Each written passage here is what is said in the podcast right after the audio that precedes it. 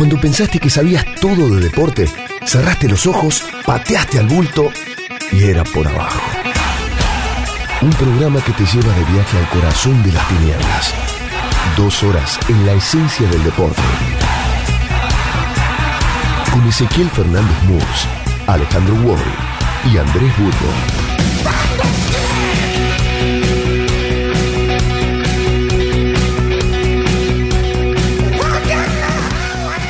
Marcelo Bielsa, Marcelo Bielsa, corean los hinchas. Él pasa cerca de la valla con su bolso en mano mientras reparte chupetines en los niños y niñas que esperan a God, como lo llaman. En Leeds ya es un ritual.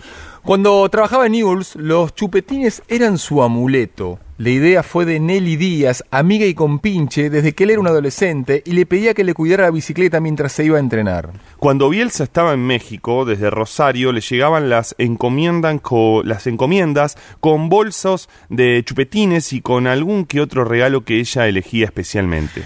Según contaba Nelly en Informe Robinson, documental realizado por la televisión española, de chico Bielsa era muy callado, no le hablaba hasta que un día rompió el silencio. Señora, ¿usted me puede cuidar la bicicleta? A veces lo invitaba con un sándwich. Creía que era un chico pobre, en ese entonces no sabía que el jugador de las inferiores con el que hablaba de Newells y de fútbol era el hijo del prestigioso abogado Rafael Bielsa. No tenía nada de pobre, era humilde, es su reflexión. Le tenía mucho afecto a otros jugadores como Gerardo Martino, Norberto Scoponi, pero con el único que mantuvo el vínculo fue con él. Ella lo nombraba como Marcelo. Cuando decía Marcelo, todos sabían que era él. Nelly fue la encargada del bar de Newell's durante décadas hasta que llegó López, el polémico López, a la presidencia del club. Le advirtieron que no iba a poder seguir con la concesión del lugar y que tenía que irse. Nelly murió en mayo de 2019 a los 90 años. Su hija Rita ayuda a reconstruir parte de aquella historia del buffet. ¿Se tuvo que ir? No, es que se fue. Un día fue López y le tiró abajo el buffet. Así como te digo, ¿eh? con topadoras. Lo destruyó. Exacto. Esa última mañana, Nelly llegó al club como era habitual en su rutina. No podía creer lo que estaba viendo. Una topadora había destruido el buffet, el lugar en el que más pasado, o mejor dicho, el lugar en el que había pasado más de la mitad de su vida, se había convertido en una montaña de escombros. Iba poco a la cancha, detalla Rita por teléfono, hija de Nelly, porque le dolía bastante. Ella pasó su vida ahí, mi hermano y yo nos criamos en Newell's. No íbamos a la mañana y vol- nos íbamos a la mañana y volvíamos a la noche. Eso lo habían empezado mis abuelos. Siguieron mi mamá y mi papá, se turnaban para atenderlo. Nelly, la señora que le llevaba los chupetines a Bielsa, dejó de ir a la cancha, con el tiempo regresó, pero nada volvió a ser como antes de que la topadora se llevase parte de su vida, a mediados de la década del 90. A veces mi hermano lo llevaba a pasear, hace unos años el club la distinguió con un diploma como socio destacada, recuerda Rita, su hija. Los últimos ocho años, la mujer se había mudado cerca de la casa de su hija, en cercanías a la terminal de ómnibus de Rosario. La pregunta es, ¿cómo empieza aquella historia entre Bielsa y los chupetines? Él le cuenta que la mujer de él quería que dejara de fumar, pero decía que se le hacía muy difícil. Entonces mi mamá le dice, yo te voy a mandar algo para que te entretengas. Y le da los chupetines. ¿Son algo para él? Le preguntamos entonces a Nelly. Sí, para Marcelo los chupetines es igual a Nelly, son como un símbolo. En el informe Robinson, Nelly contó que lloró sin consuelo aquella madrugada en la que Argentina quedó eliminada en la primera ronda del Mundial de Corea y Japón, cuando Marcelo era el técnico. Si algo hubiera querido para el campeonato, era él, lo merecía él. Muchos años después, algunos jugadores que integraron el plantel contaron que la imagen de Bielsa era desgarradora. El primero en abrazarlo en el vestuario fue Ariel el burrito Ortega. Y Rita, que hoy tiene 63 años, cuenta que cuando Argentina queda fuera del Mundial, no es que Nelly, su mamá, lo llamó a Marcelo, sino que Marcelo llamó a su mamá porque no tenía un teléfono para llamarlo. Marcelo solía comunicarse con Nelly cuando estaba en el exterior y se acordó de ella en su día más triste en el fútbol. Era un cariño de ambas partes, era mutuo, dice Rita, sobre aquella amistad que se prolongó en el tiempo. Marcelo la siguió visitando, la llamaba para su cumpleaños, la tenía siempre presente. Antes de viajar a Inglaterra para dirigir al Leeds, equipo en el que está puntero, Bielsa también pasó a saludarla. Fue la última vez que se vieron, poco antes de que ella muriera. Nelly vive en cada chupetín, un fragmento del libro Los locos del loco, la hinchada de Marcela Bielsa, de Andrea de Emilio. Los chupetines solo yo. Es muy difícil explicarlo. Si cómo puede ser que tenga influencia un chupetín que le daba todos los días a Marcelo, pero ese chupetín era todo, había toda una esperanza. En México también le mandaba los chupetines.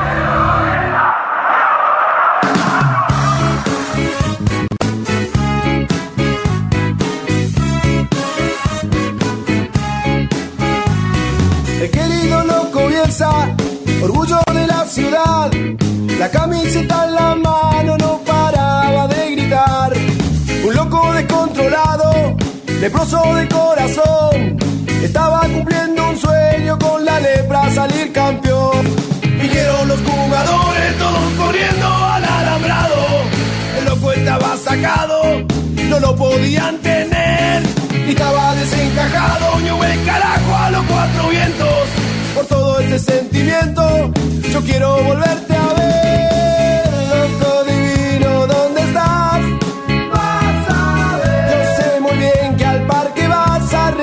regresar.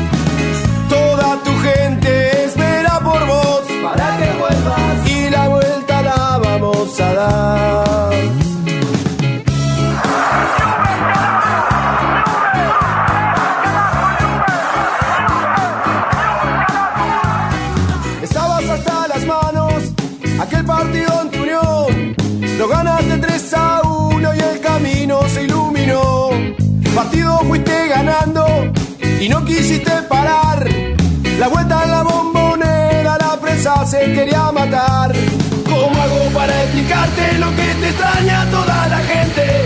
Te tienes siempre presente en cada conversación. Quiero verte caminando al lado del banco rojo y negro.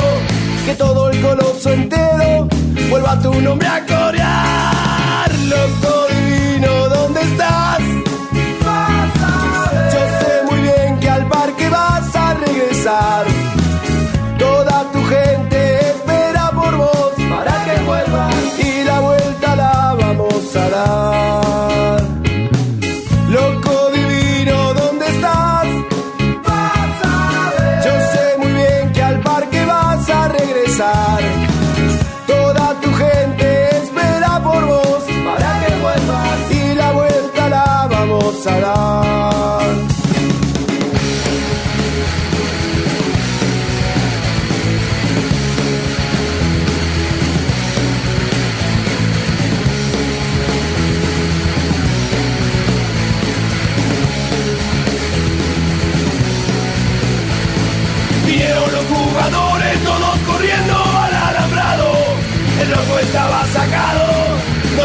Podían tener. Y estaba desencajado, y carajo a los cuatro vientos.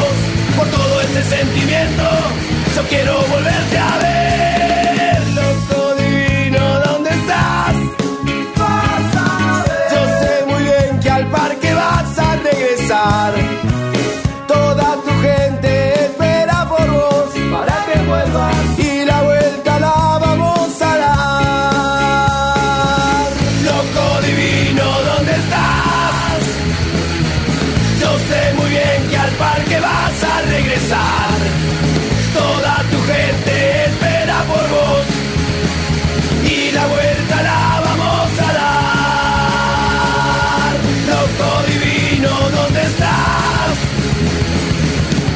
Sé muy bien que al parque vas a regresar.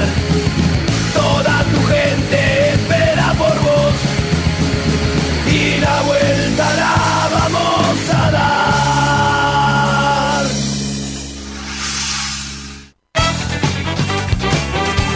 Era por abajo. El programa deportivo de los viernes en la 1110.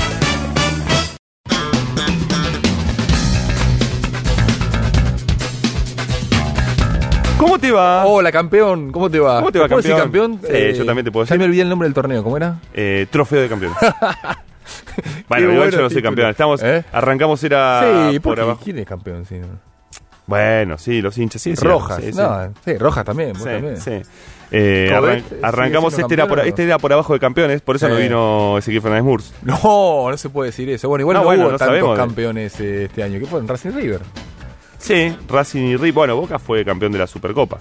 Ah, bueno, Boca estaría también dentro de esa lógica. quedó olvidado, pero fue campeón de la Sí, Supercopa. tienes razón, sumó estrellita. Eh, bueno, San Lorenzo volvió a Boedo. Eso es un.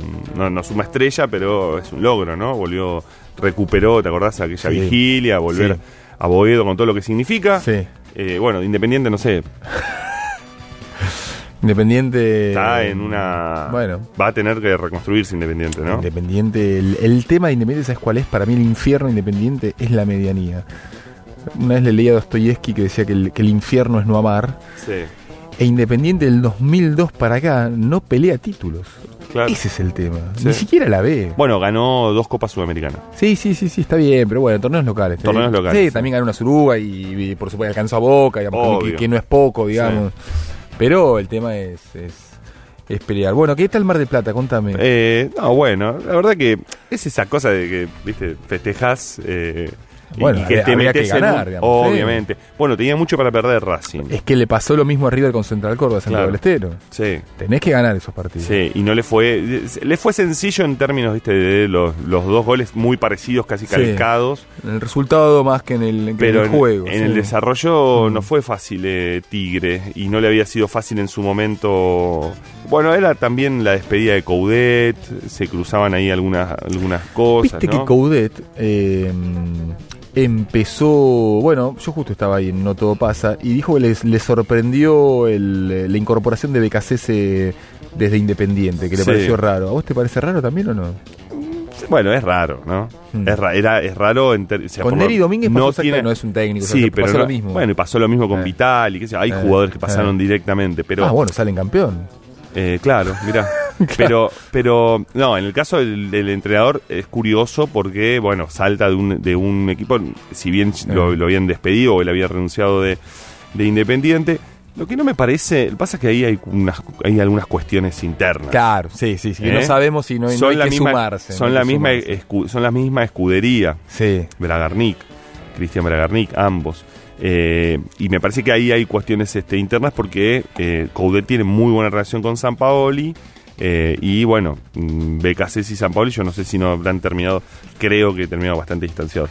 Pero Sí, eh, digo, me parece que hay eso. eso. Eh, después, eh, no sé si está tan bueno que un entrenador que se va, que decide otro proyecto, eh, no sé, digo, se meta tanto en lo que en el proyecto que decide el club que tuvo que salir a buscar un técnico, que fue además de manera desprolija, porque él había dicho que él iba a continuar y, y evidentemente tenía todo acordado con el Inter para irse en diciembre.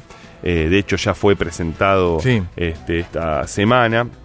Eh, pero bueno, lo de BKC termina siendo la, la verdad que una ci- cierta coherencia, una búsqueda que está haciendo, que hizo Milito, que fue a buscar a San Paoli primero, a BKC y que tenía en la lista Bueno, otros ahí hay una continuidad, más allá, digamos, de, Claro.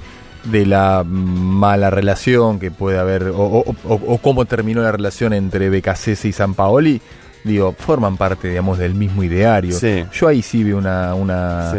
una coherencia, incluso también con el propio Coudet. Sí, sí, sí, con el propio Coudet, sin dudas, porque es una, una continuidad y una búsqueda. Coudet es tal vez la línea. Becasese es más bielcista, ¿no? Y eso es lo que tal vez Hmm. eh, ha- le hacía ruido con este con San Paoli, que buscaba otra cosa. Pero Sí, bueno, digo, tal vez Becasese aprendió ahora que algunas cosas no son como uno quiere que sean. bueno, digamos. claro. Y me refiero, bueno, claramente a, a lo mal que le fue en el poco tiempo que estuvo en Independiente. Sí, sí. Sumale también a su no buena experiencia en Chile, en la Universidad de Chile. Bueno, digo, BKC me parece que, claro, claro, digo, tuvo un, un comienzo de año extraordinario con Defensa y Mm. Justicia, que de hecho va a jugar la Copa Libertadores el año Sí. que viene. Al mismo tiempo no lo terminó bien, con lo cual va a tener un, un desafío fuerte en otro grande. Una, una asignatura que todavía tiene pendiente. Sí, con otro plantel y con otra organización dirigencial, que eso no, no es poco.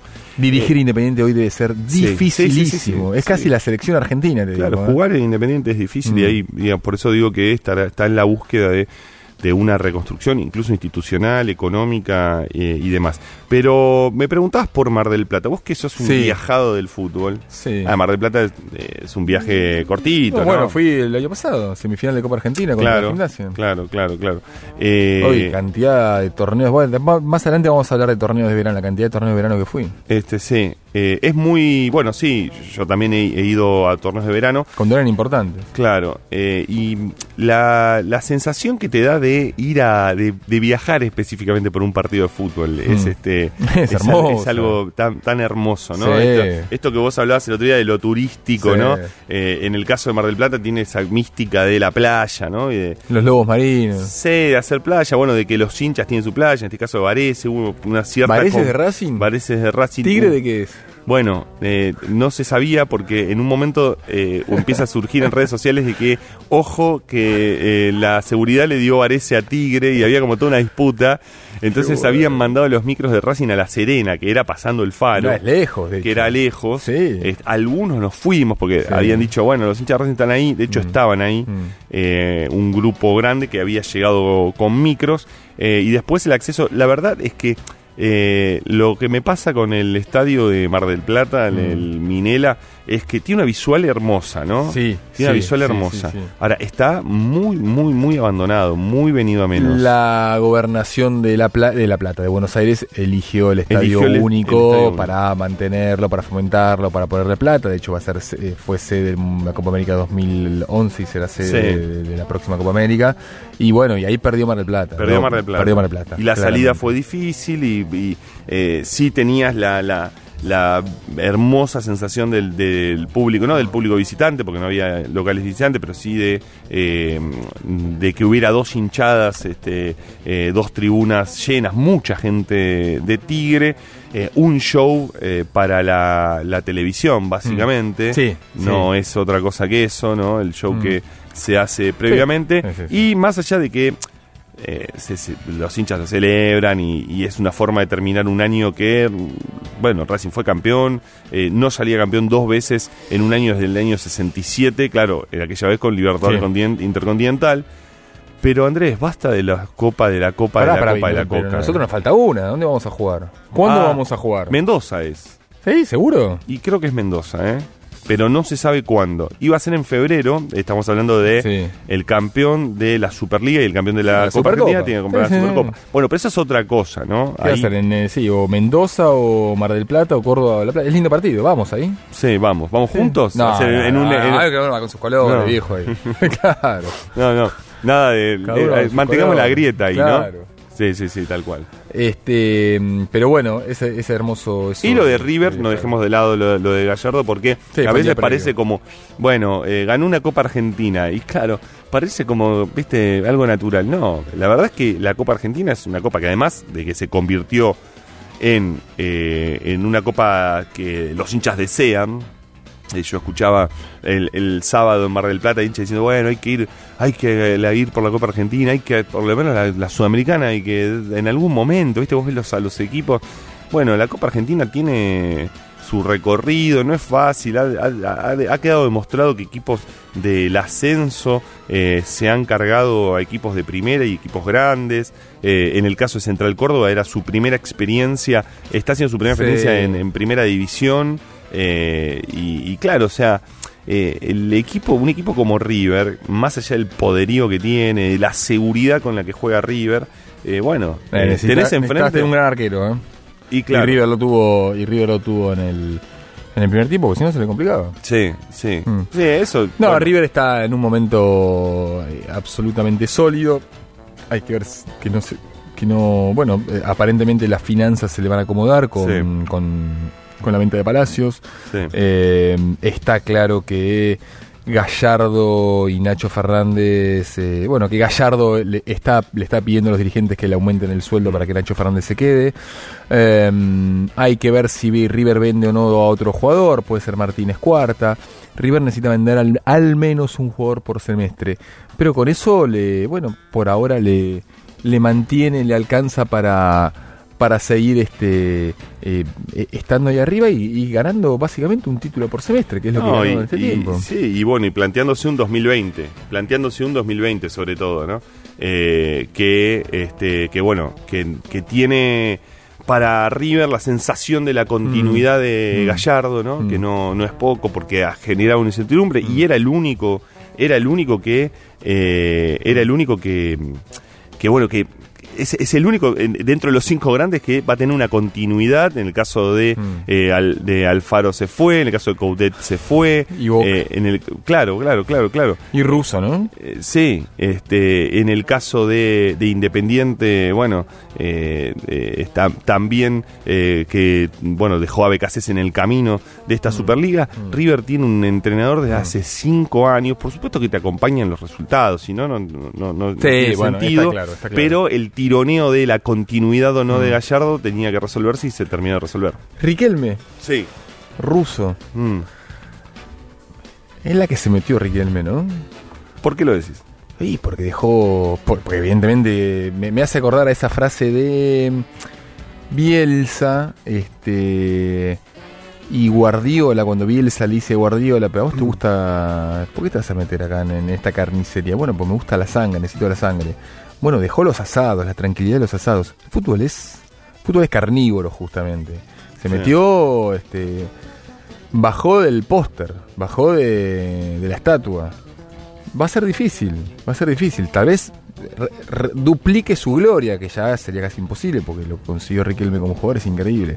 Pero se mete en una difícil. Bueno, su primera elección, este, entre otras elecciones menores, este, fue ruso. Eh, un técnico que, bueno, ya un poco había salido del, del- del foco de Argentina, de la misma manera que hoy Ramón Díaz está en libertad de Paraguay. Sí. Russo también ya había dirigido en Perú, en Paraguay y también en Colombia. Pero bueno, Boca apuesta a eso. A mí, eh, esas, eh, después se- ve, ¿no? Eh, esto estamos, después se ve, pero esas decisiones en general Mm. me hacen ruido. Eh, son la búsqueda de una nostalgia, ¿no? Son la búsqueda de un pasado. Y apuesta a lo seguro en este caso. Y pero, viste, eh, me parece que a- a ver, recién hablábamos de Gallardo y hay que mirar a veces para dónde va el fútbol. Mm. Y y esa, esa cosa de ir a buscar lo que te dio la gloria antes Sí. no siempre resulta. Y a Boca ya no le resultó con Bianchi.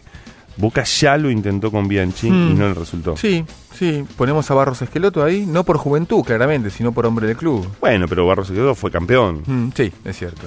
Sí. Bicampeón. Quedó marcado. Quedó marcado por Sí, Madrid, sí, pero- Sí, una injusticia. Y llegó a la final de Copa suerte Libertadores. que tuvo, no se claro. puede creer. Bueno, eh, tenemos Vamos a hablar. entrevistas. Sí, sí, sí. Vamos sí. a hablar de técnicos seguramente Sí. y vamos a hacer balance y de libros y demás, así que en un rato seguimos Mm. eh, por ir a por abajo.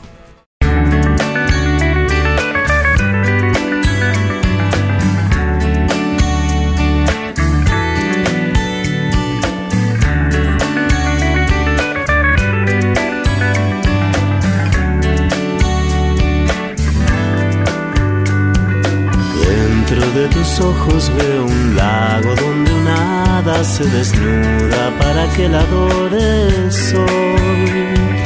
La melancolía de la tarde me ha ganado el corazón y se nubla de dudas. Son esos momentos en que uno se pone a reflexionar y alumbra una tormenta. Todo es tan tranquilo que el silencio anuncia el ruido de la calma que antecede al huracán. De repente no puedo respirar, necesito un poco de libertad, que te aleje por un tiempo de mi lado, que me dejes en paz. Siempre fue mi manera de ser, no me trates de comprender, no hay nada que se pueda hacer, soy un poco paranoico, lo siento, a ratito ya te empiezo a extrañar, me preocupa que te pueda perder, necesito que te acerques a mí para sentir el calor de tu cuerpo, un osito de peluche de Taiwán, una cáscara de nuez en el mar, suavecito como alfombra de piel, delicioso como el dulce de leche.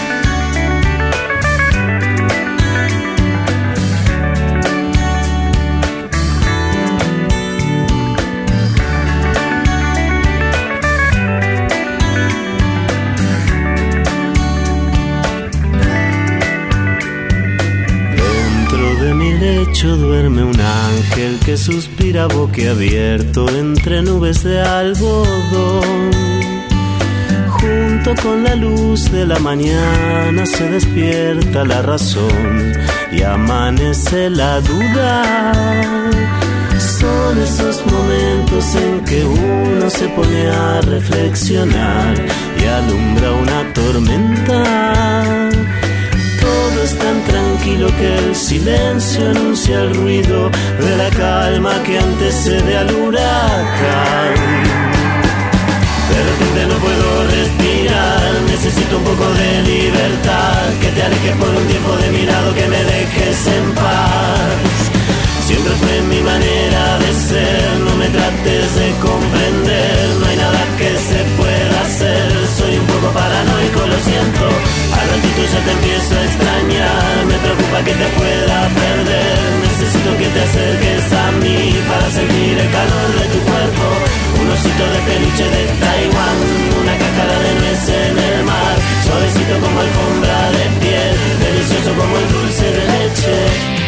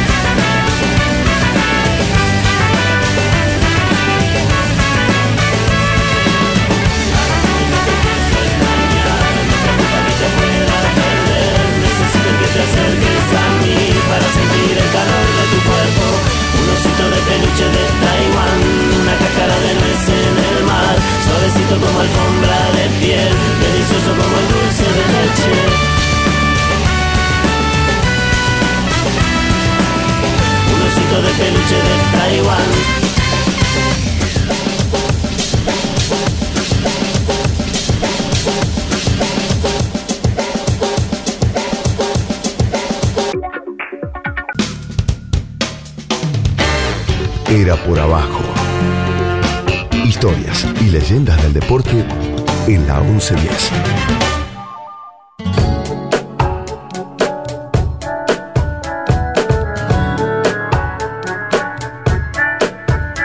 Entre las ofertas literarias que tenemos para este verano, ¿acaso el mejor momento para leer libros? En verdad, digamos, siempre se puede leer libros, está claro, pero la gente baja varios cambios en el verano. Una de las buenas opciones, la semana pasada estuvimos con Alejandro Fabri y sus clásicos, es este Conversaciones con jugadores exquisitos, el fútbol visto y batido por sus protagonistas, cuyos autores son Gustavo Noriega y, fundamentalmente, Diego La Torre. Eh, esperábamos un libro de La Torre.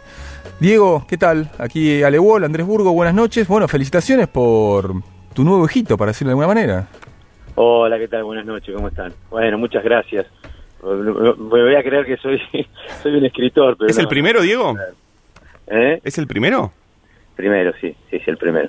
¿Cómo surgió? Nos interesa siempre saber primero cómo, cómo surgen este tipo de, proyectos y de obras. De iniciativas. Bueno, fue una, una idea que me propuso Gustavo. Él andaba con ganas de escribir algo relacionado con el fútbol. Eh, y quería fundamentalmente eh, conocer un poco mi historia y rendirle algún homenaje a jugadores gloriosos, glorias del fútbol argentino, que tenían mucho para contar, algo olvidados por este mundo de, consumo y tan inmediato. Y, él consideraba, y yo también, que hay como una élite del fútbol que trasciende las camisetas, o sea, que hablan en un, en un lenguaje futbolero, que no le importa el pasado y se tiene mucho cariño y se relacionan y demás. Y creíamos que ahí podía surgir un poco el, nudo del, libro, ¿no? Hablar desde el afecto, desde la nostalgia también, desde los recuerdos, para un público que, bueno, todavía tiene algún deseo de escuchar historias de fútbol. Eh, Diego, eh, en el libro ustedes van teniendo conversaciones eh, y tienen conversaciones con muchos de, futbolistas, supongo que algunos de ellos que admiran.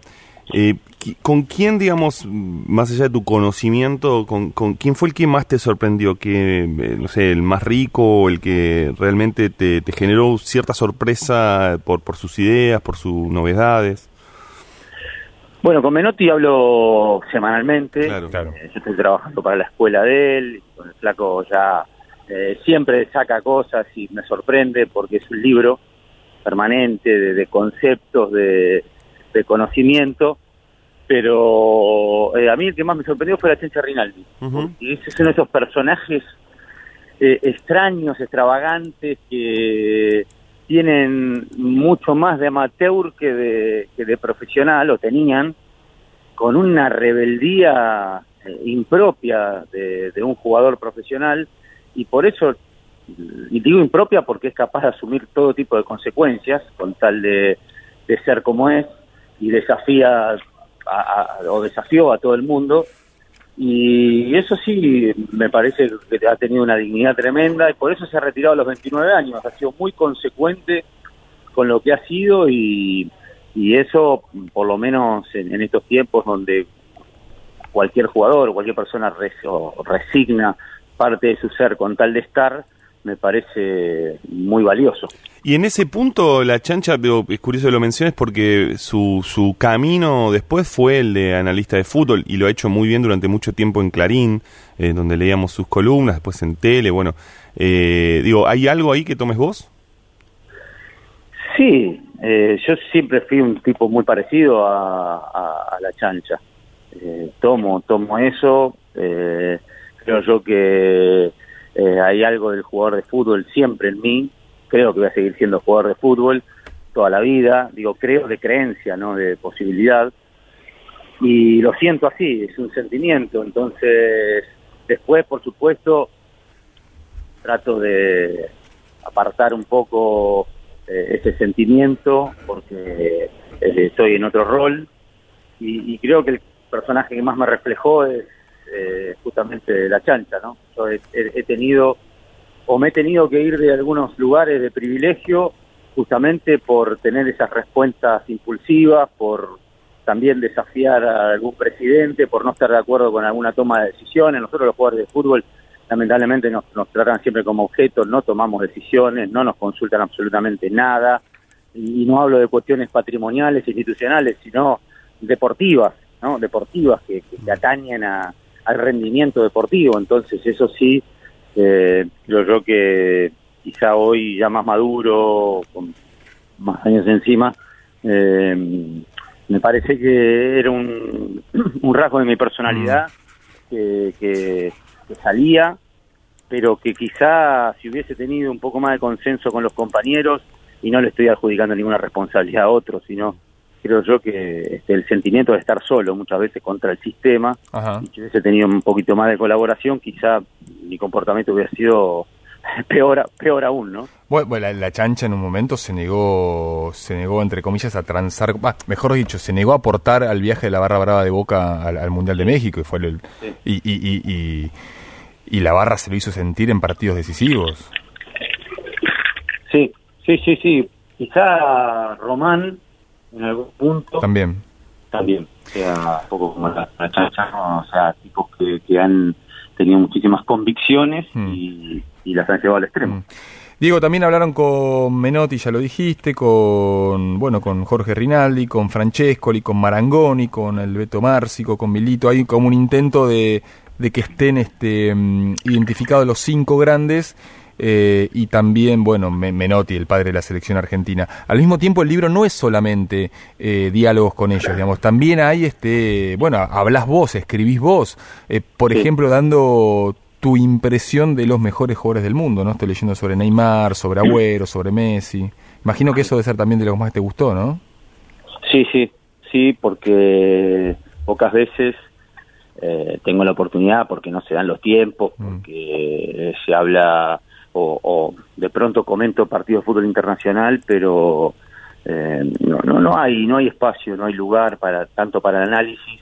Siempre hay una nota o, algo que, que interfiere y, y me gustó porque, bueno, yo sí mm, creo, soy de los que miro a un jugador y ya enseguida lo, observo agudamente a ver qué cualidades tiene, qué defectos tiene, sobre todo en los delanteros, que era mi, mi, mi área, eh, y, y eso me encanta, ¿no? Ahí sí me sale un poco más el costado de entrenador, eh, definir a los jugadores por sus virtudes, por sus carencias, y este, eso me parece que me, me distingue, lo digo con, Sí, sí, con sí. humildad, me distingue un poquito. Yo enseguida le saco la radiografía al jugador y sé qué posibilidades tiene o qué potencial tiene ese futbolista.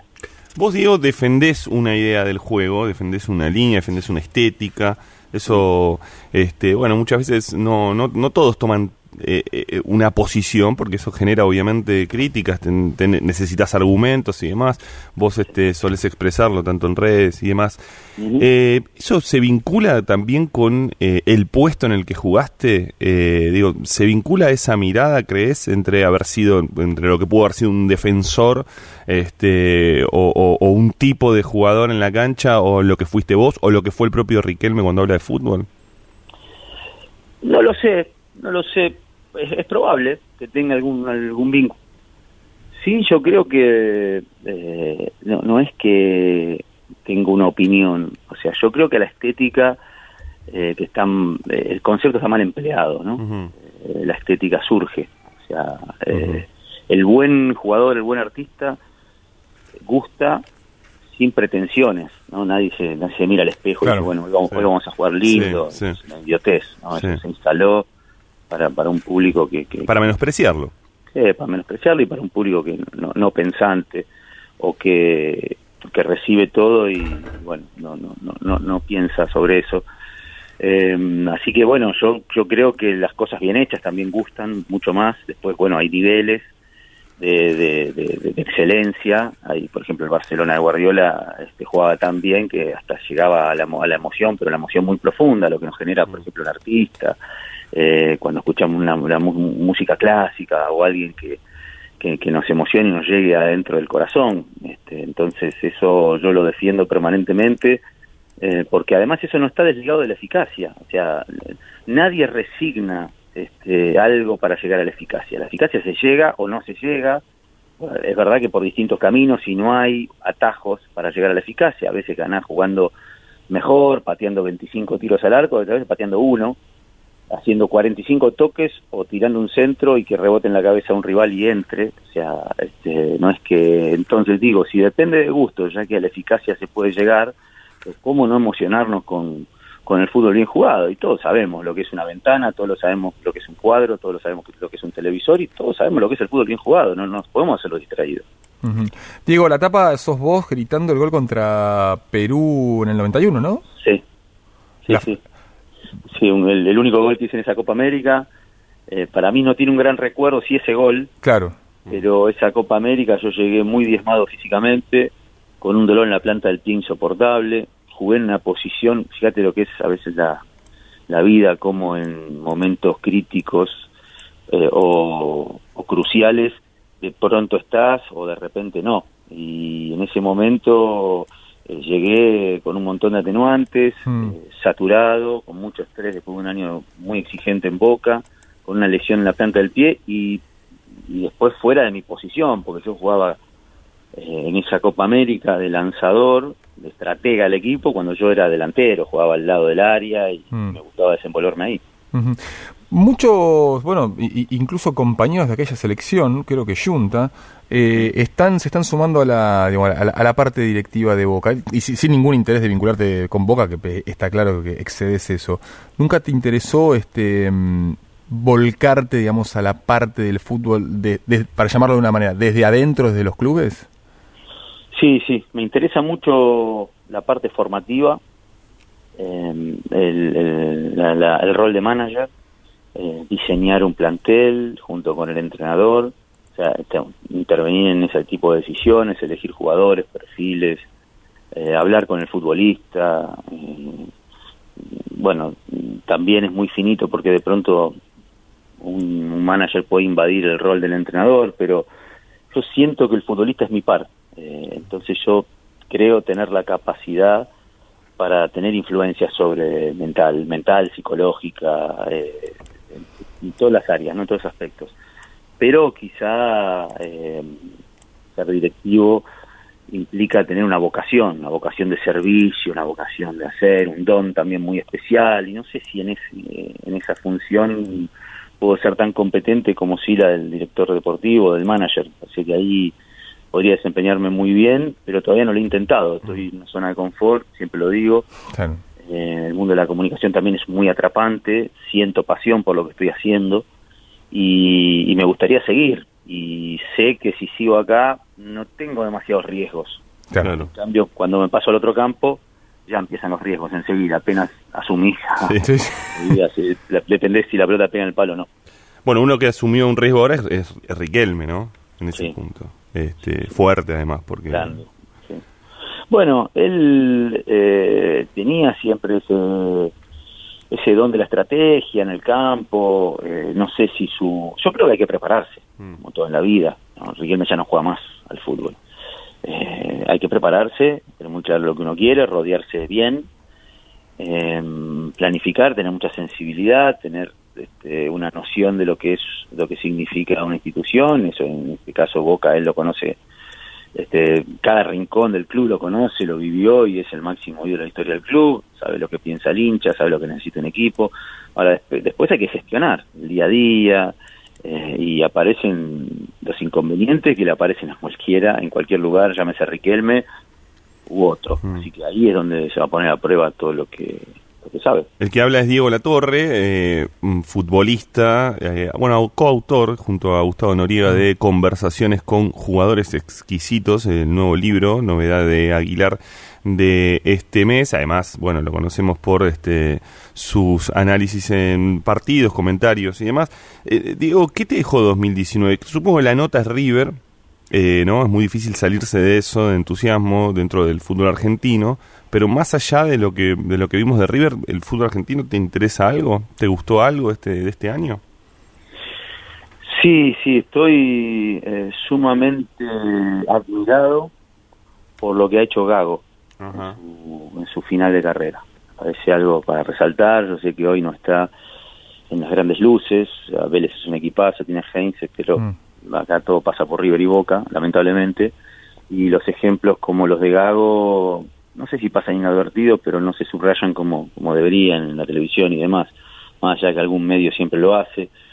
Pero me parece un ejemplo de resiliencia, de, de, de, resistencia, de amor por el fútbol, de, pasión, de, de no, de no claudicar, de lucha. eh, es algo, después de tantas lesiones, haberse ido de boca, Mm. parecía ya al final de su carrera, que la directiva le diga, te vamos a pagar por rendimiento por partidos, por, de la trayectoria de él, de la magnitud de él y de la influencia de él. Sin embargo, fue a Vélez y, eh, y juega a la par de los pibes y pide la pelota y dámela y hace, la hace correr y juega con... Es estoico, lo de Gago fue- es estoico este, y, y me parece es para para enseñárselo a todos los pibes, ¿no? Este, que, que larguen la PlayStation, que dejen de mirar otros modelos y, y miren ese tipo de ejemplos porque son este, lo, lo que hacen grande a un futbolista y lo que hacen grande al ser humano. ¿no? Eh, y, y en Gallardo hay algo parecido, eso de, de, de, de seguir y seguir y seguir? Sí, pero Gallardo sigue porque su obra continúa y, y él ha hecho un estupendo trabajo, eh, ha reciclado, eh, ha- se han reciclado equipos que han cambiado de nombre, con un mismo estilo. Eh, es un equipo River que, que tiene el sello de él, con una gran mentalidad en las acciones de juego, no solamente hay que destacar otro tipo de cualidades más abstractas, sino las futbolísticas también creo yo que todavía puede mejorarlo al equipo ¿no? Eh, en, en términos de posesión de la pelota, Sí. de manejo de ritmos y demás. A veces los entrenadores, eh, por el éxito en sí, a ellos también los ciega y los nubla. No es el caso de Gallardo, que yo creo que él eh, permanentemente quiere que su equipo evolucione.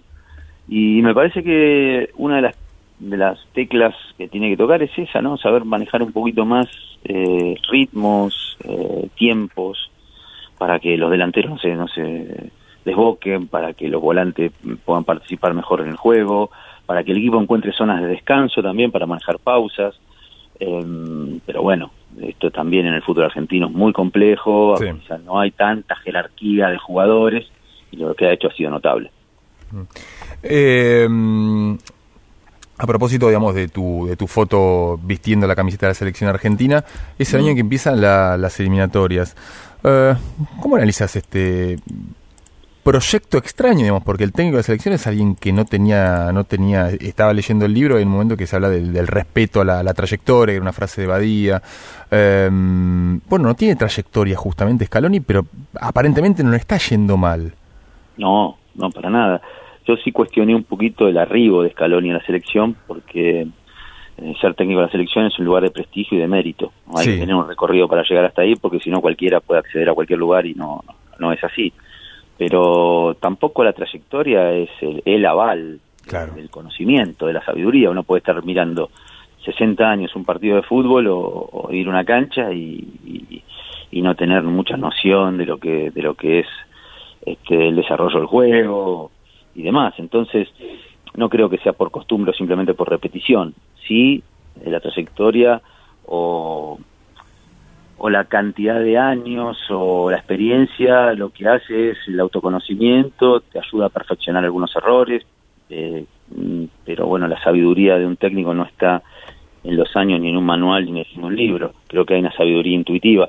A mí me parece que Scaloni eh, ha hecho bien, lo ha hecho bien, ha pasado la, la prueba, ha cambiado, eh, ha, ha tomado una herencia no, no fácil porque había mucha frustración y jugadores que parecían que habían cumplido un proceso y caso Agüero, caso Messi, que habían renunciado, Tamendi y demás, los ha mezclado con futbolistas de, de- de esta nueva era, eh, como eh, Paredes, Sí. Lautaro Martínez, bueno, De Paul y todo lo que él ha consolidado de a poco. Y estamos en ese camino. Creo yo que el equipo Mm. ha dado grandes progresos.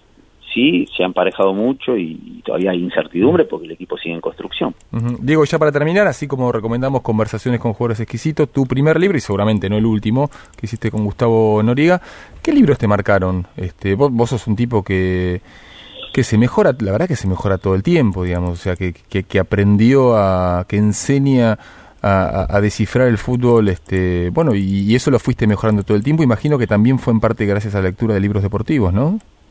Sí, no solo libros deportivos, pero si tengo que recomendar algunos, eh, me ha inspirado mucho Fiebre en las Gradas, Claro.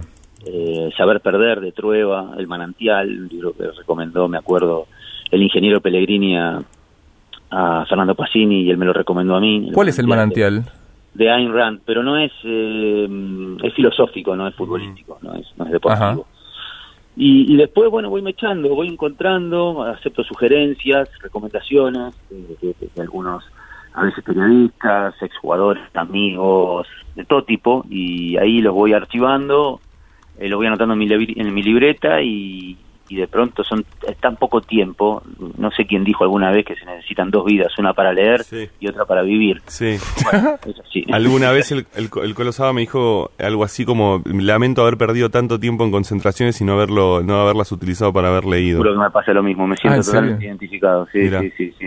Pero tampoco tenía mucho interés, Claro. en ese momento eh, estaba en un, como en una cápsula, no el futbolista, sobre todo de elite, de pronto delega mucho y, y- y no sabe pensar, por si no sabe resolver por sí mismo. Yo cuando terminé de jugar no sabía hacer un trámite en un banco, nunca había hecho una cola, no no no estaba no ni siquiera tenía mucho y no habla bien de mí, mucha conciencia hasta la, de la realidad social, lo digo eh, porque quizá eso me ha servido a mí para protegerme un poco de todo lo, que- claro. lo agresivo que es el entorno, Mm. pero a tal punto que hasta perdés un poco de sensibilidad, no está bueno, yo trataría de ir por otro lado, pero es lo que me pasó a mí, este, y yo trataría de inculcárselo a otros, los jóvenes, este, y de, de- saber usar el tiempo, de no perder la conciencia de jugar de fútbol, lo que significa esto, cómo está la gente, cómo está, cómo está su país, eh, tener esa percepción para hacerles un poquito más humano. A mí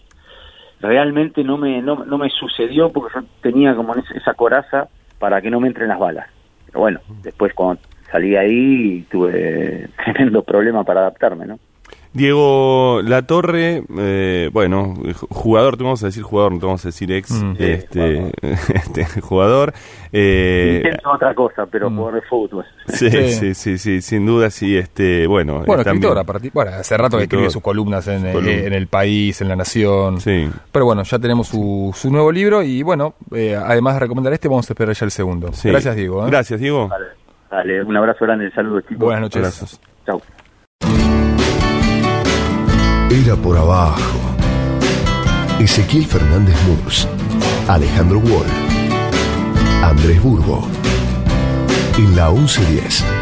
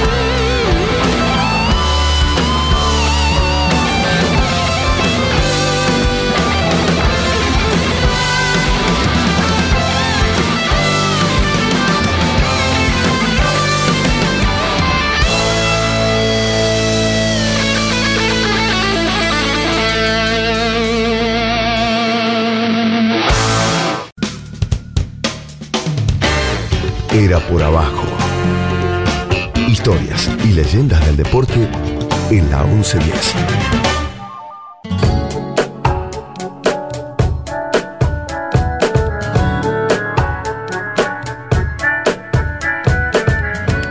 Bueno, Walt, eh, te voy a pedir permiso. Voy a hablar Por con el- favor. voy a hablar con el Quijote. ¿Los dejo solos? No, no, no, porque es muy divertido. Con el Quijote de la banda. Si quieren los dejo solos, ¿eh? Hola Mariano Zapetti, ¿cómo te va? Buenas noches. ¿Cómo están? ¿Qué dicen? ¿Qué tal? Andrés Burgo acá, eh, Ale Wall eh, a mi lado. No, hoy no está ese. Sí, Ale, Andrés, un gusto, un gusto hablar con dos futboleros de categoría. Grande. Mariano, ¿cómo surgió el Quijote de la banda? Que, bueno, se puede ver, este, está en YouTube, está disponible. Es un docu-reality sobre un pibe de 40, sí, 40 años, eh, que quiere jugar en la primera de River y hasta que Gallardo no le diga que sí, va a insistir. Exactamente. El Quijote de la Banda es un proyecto que empezó como una charla, una idea con Alejandro Geffner, con mi compañero de ruta, de aventuras, eh, compañero de trabajo, eh, en un diálogo casual de, de- sobre las pasiones nuestras. Yo le comentaba que mi pasión era el cine, que siempre había sido el deseo de, eh, de tener un, de poder filmar una película y de jugar en River, que esas habían sido mis dos grandes grandes pasiones, grandes deseos, y bueno, ¿y por qué no hacemos algo? Eh, Y hagamos una película, hagamos la película de, de un tipo que, que va por eso, que no, no quiere llevarse a la tumba eso que tiene ahí guardado y, va- y lo va a buscar. Digo, dale, vamos a hacerlo, listo.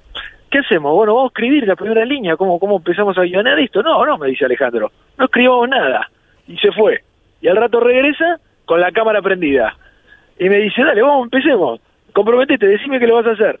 Y así, y así empezamos. Y, y ahí mismo apareció el formato, el docu reality, esta cosa de, de, gra- de grabarnos mientras nos vamos haciéndonos las propuestas y vamos haciendo el intento y vamos llamando gente y vamos y fuimos a buscar a Donofrio y, y antes de decirle te puedo hacer una pregunta no le prendemos la cámara y le preguntamos con la cámara prendida no y así fue que fuimos avanzando y ya no sabemos qué, cuál es la realidad y cuál es la ficción digamos realmente ¿Y Donofrio Eh, qué les dijo?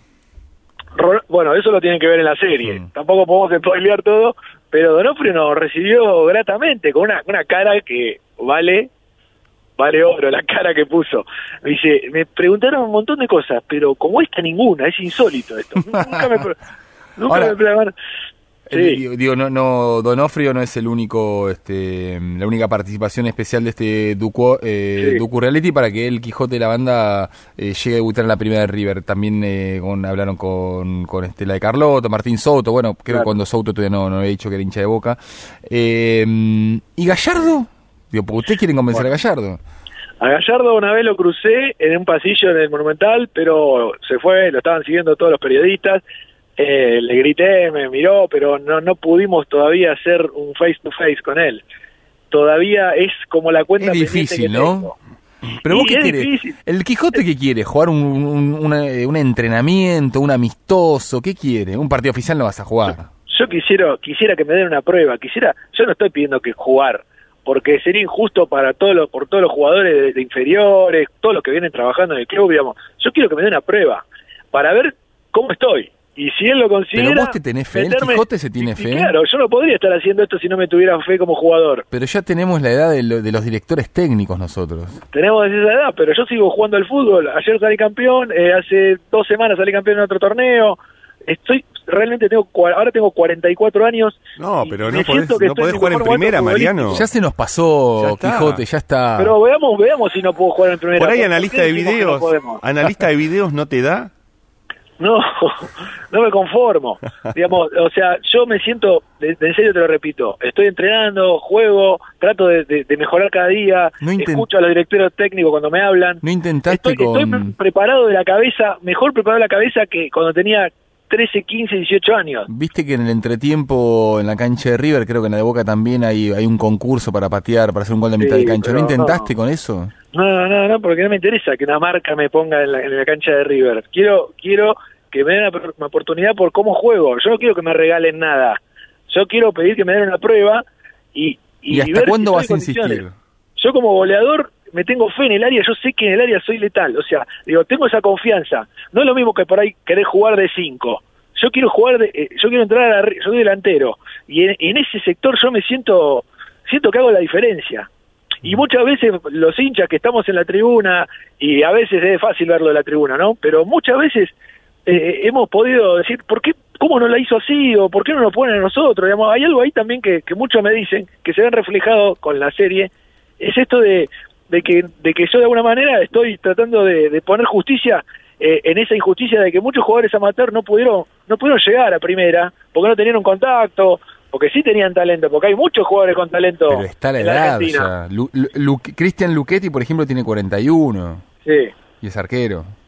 Sí, sí, bueno, los arqueros sí tienen más, Ah. eh, tienen más, eh, más vida útil, digamos. Pero Mariano, ¿dónde- yo dónde se puede- un poco esto de que la edad es un impedimento para, para conseguir cosas, para el deporte. Hay tipos que, o sea, han, han, han logrado cosas increíbles. El, ser humano puede lograr co- cualquier cosa si se lo propone. Eh, yo no creo que, que por tener 40 años, 44 ya, eh, tenga menor rendimiento. Yo, en, en mi caso, me siento que estoy eh, eh, muy bien físicamente, entonces lo quiero, lo quiero buscar. Quiero que me den esa chance. Eh, en la ficha técnica del Quijote de la Banda leemos que el subgénero es eh, Buddy Movie, que es una película de amigos. Son seis capítulos cortos, duran nueve minutos, no tienen guion, no tienen papeles. ¿Dónde se pueden ver? Se pueden ver en un 3 TV, Mm. es el canal de la Universidad Nacional de 3 de Febrero, que Ajá. es un canal que le da mucha importancia a la, a la serie de ficción, a series cortas y contenidos fabulosos. Y también en la página Millonaria, eh, uno de los portales más, más conocidos de los hinchas de River. El más conocido, sí. Sí, y donde ahí se está- están subidos los seis capítulos de esta primer temporada, eh, donde se ven las primeras aventuras eh, de, esta, de este, de este, este objetivo que nos propusimos con Alejandro, ¿no? De, de filmar una película al mismo tiempo que buscamos una, una posibilidad para jugar en River, ¿no? Y el cine acá tiene mucho que ver también, Mm. porque yo soy yo soy un tipo formado en cine, soy director de cine y siempre me apasionaron las películas y la realización. Bueno, nada, si quieren les puedo contar también un poco cómo qué fue lo que me, me incentivó también. Una vez vi una película de Andrei Tarkovsky que se llama Andrei Rublev, que tiene un capítulo que se llama La Campana, que es un pibe de 11 años que que se anima a construir una campana, de la un- el único campanero del pueblo que quedaba era él porque lo habían matado al padre, y él se anima a hacer una campana, y la campana para el príncipe, y la hace, y pone a todo el pueblo a trabajar a merced de, de un niño de 11 años, y lo termina consiguiendo y logrando eh, sin saber hacerla. O sea, el pibe al final confiesa que no la sabía hacer. Yo no, lo no lo sabía hacer, pero no me quería quedar con esto guardado, que mi papá nunca me enseñó a hacer una campana. Bueno, y, y eso me, me, me, me voló la cabeza, me, Claro. es una enseñanza de vida, digamos, de no quedarse con eso que tenés ganas, con ganas de hacer porque tenés 40 años, porque es imposible, porque Gallardo es súper profesional, porque River es el equipo más grande del mundo, digamos, es es, es- digamos es, es real que, que, que mucha gente lo toma con humor y yo también me divierto al hacerlo con Alejandro nos divertimos pero bueno eh, es- un poco una metáfora para querer superarse y ir a buscar lo que uno tiene ganas de hacer Eh, River del 2020 tiene em, como objetivos la Copa Libertadores, la Supercopa Argentina contra Racing, Copa Argentina, Superliga, que si le gana Independiente se, se coloca puntero a falta de siete fechas. Bueno, ojalá que el Quijote de la Banda en su objetivo del 2020 también pueda eh, llegar a jugar en Primera División en lo que va a ser la segunda temporada. Gracias, Mariano. Abrazo. Muchas gracias. Qué lindo, qué lindo panorama me, me, me tirás para el 2020 con todos esos torneos que por delante. Bueno, va a necesitar jugadores. ¿eh? Claro. Van a ser Ey, jugadores, tal cual. Tal vez Tal se va a cual. Gallardo y ahí el nuevo técnico este, lo puedes abordar. Bien. Después, bueno, si los hinchas quieren tener un poco de contacto conmigo de forma directa, que, que eso es la idea, eh, pueden seguirme en mi Instagram, el Quijote de la Banda. Excelente. Y, te pueden verlo en la página millonaria. Gracias, Mariano. Buenas noches. Exactamente. Bueno, un abrazo, un abrazo grande. Buenas Chao, fiestas. buenas noches. Era por abajo. El programa deportivo de los viernes en la 1110.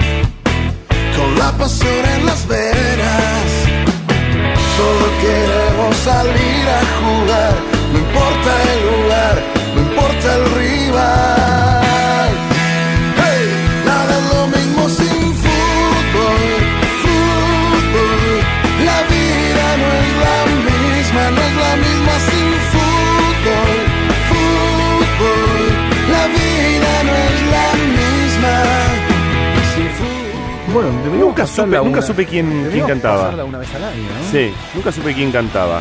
Eh, Jauregui, me dicen acá, este querido Mauro Suárez. La banda Jauregui. Sí, eh, sí, la banda Jauregui. Bueno, esta es la, la cortina de un programa emblema, voy a decirlo así, emblemático De la- pie, te estás poniendo de pie, güey. sí, que, que hubiera querido que vos tuvieras la pelota Eh, bajo los brazos. Bueno, yo trabajé ahí. Eh, estamos hablando Pocas de veces, estudio sí, fútbol. estudio fútbol. Sí, y para, y, a ver, para nuestros amigos que nos escuchan de fuera de Argentina, que tal vez no lo conozcan, aunque está la señal internacional de TC Sport, es, el, es un programa que estuvo 17 años al aire hasta Sí. esta semana, eh, al mediodía. Al Casi mediodía. inventó un género, te digo. Inventó un- un- el horario, digamos, el horario que siempre fue de las tiras deportivas de, o en De algún radio. momento marcó de las tiras deportivas de radio, porque Niembro había impuesto el mediodía, ¿no? Sí. Y que después lo continuaron. En TIC eh, al principio estaba fútbol por dos. Y hablo de Fútbol- TIC porque era el único canal de Claro, deporte, fútbol por dos Y con ESPN pasaba rodeo. Mariano Clos y Cristian Garofa, lo Sí. estuvo también Alejandro Fabri. Fabri, claro, después es el primer conductor de, De Estudio Fútbol. Fútbol en otro registro, en un registro cuando, vamos a decirlo, cuando el show no formaba parte de la Sí. tele. Creo cuando, que- cuando era más periodístico Sí, el sí, tema. sí. Cuando el periodismo garpaba más y bueno, y el show no lo había comido, no todo, porque no es que el show comió todo, pero sí gran parte. Como para todo hay matices, eh, mucha gente, mu- muchos de los críticos ¿no? de- del programa y demás, eh, la verdad que el fin de un programa nunca es una buena noticia, salvo que sea para recomponer y reestructurar algo, ¿no? Eso- Cambia el nombre, eso- básicamente, claro. cambian algunos nombres, eh, hay un, bueno, salen un par de conductores barra panelistas y se amplía la mesa. Eso es lo Eh. que ocurre y cambia el nombre.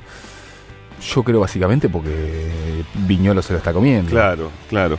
Eh, ahí en, en ese en ese punto decía que eh, vos marcabas lo de Fabri, claro, porque era otro momento y era otro registro. Este, me gustó eso. Eh, sin dudas era otro registro. El programa empezó a, a variar. Por supuesto, tuvo eh, eh, muchos, bueno, el propio Fabri, Ariel Senociaín estuvo mucho Sí, tiempo allí. Gonzalo Bonadeo. Gonzalo Bonadeo y no las características no era el grito. Digo esto porque después se marcó mucho la cosa Cristian de Remoli. Cristian Remoli estuvo en Estudio. Remoli hacía cosas espectaculares en Estudio Bueno. Gustavo Gravia. Sí, sí, es, eh, vos ves informes de finales de los 90. Estaba Ángela Lerena en Teis Sports. Mm. eh, y- y otros colegas. Y eran cosas, este, eran informes extraordinarios. Sí. extraordinarios. Hay un quiebre y, y- No estaba el teléfono, no estaba el teléfono. No estaba el es teléfono. una revolución después Claro. de Gutenberg para acá, digamos, en los medios el Sí, teléfono no, te cambió todo. No había redes sociales, básicamente. Bueno, te cambió el teléfono, Sí, no había redes sociales, pero en el punto de que marcas hay un quiebre, me parece, y, Mm. y antojadizamente Mm. eh, marco ese quiebre el día en que eh, Alejandro Fabri se Ah. pelea con Horacio Pagani y le grita payaso mediático y Ah. Pagani a los gritos, porque eh, la verdad es que fue, si uno, digamos, tiene que hacer el, el recorrido y una especie de, eh, de perfil del programa, y fue tal vez lo, lo, lo, lo más payasesco, ¿no? Esa cosa del grito, de me voy, de levantarse, de insultar. Hoy lo leía a Juan Pablo Marrón, que fue integrante del programa hasta ayer, decir, bueno, yo nunca tuve que este, gritar y este, imponer mi voz sobre otro. No les hizo un favor.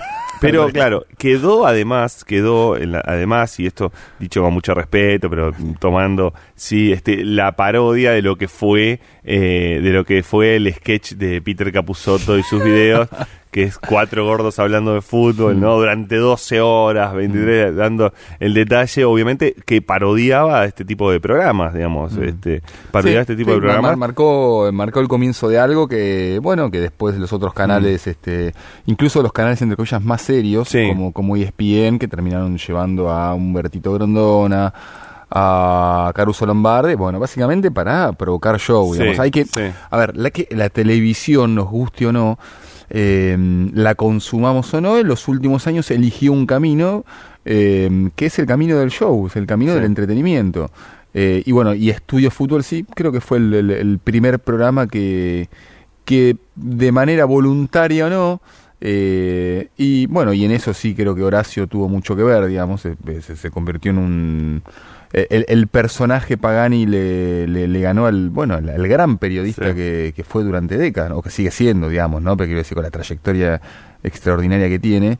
Eh, bueno, de, de repente eh, empezó a, a repetirse, a, viralizarse más. Mirá lo que hizo Pagani que mirá lo que dijo Pagani. Sí, sí, sí, y bueno, y eso por supuesto Mm.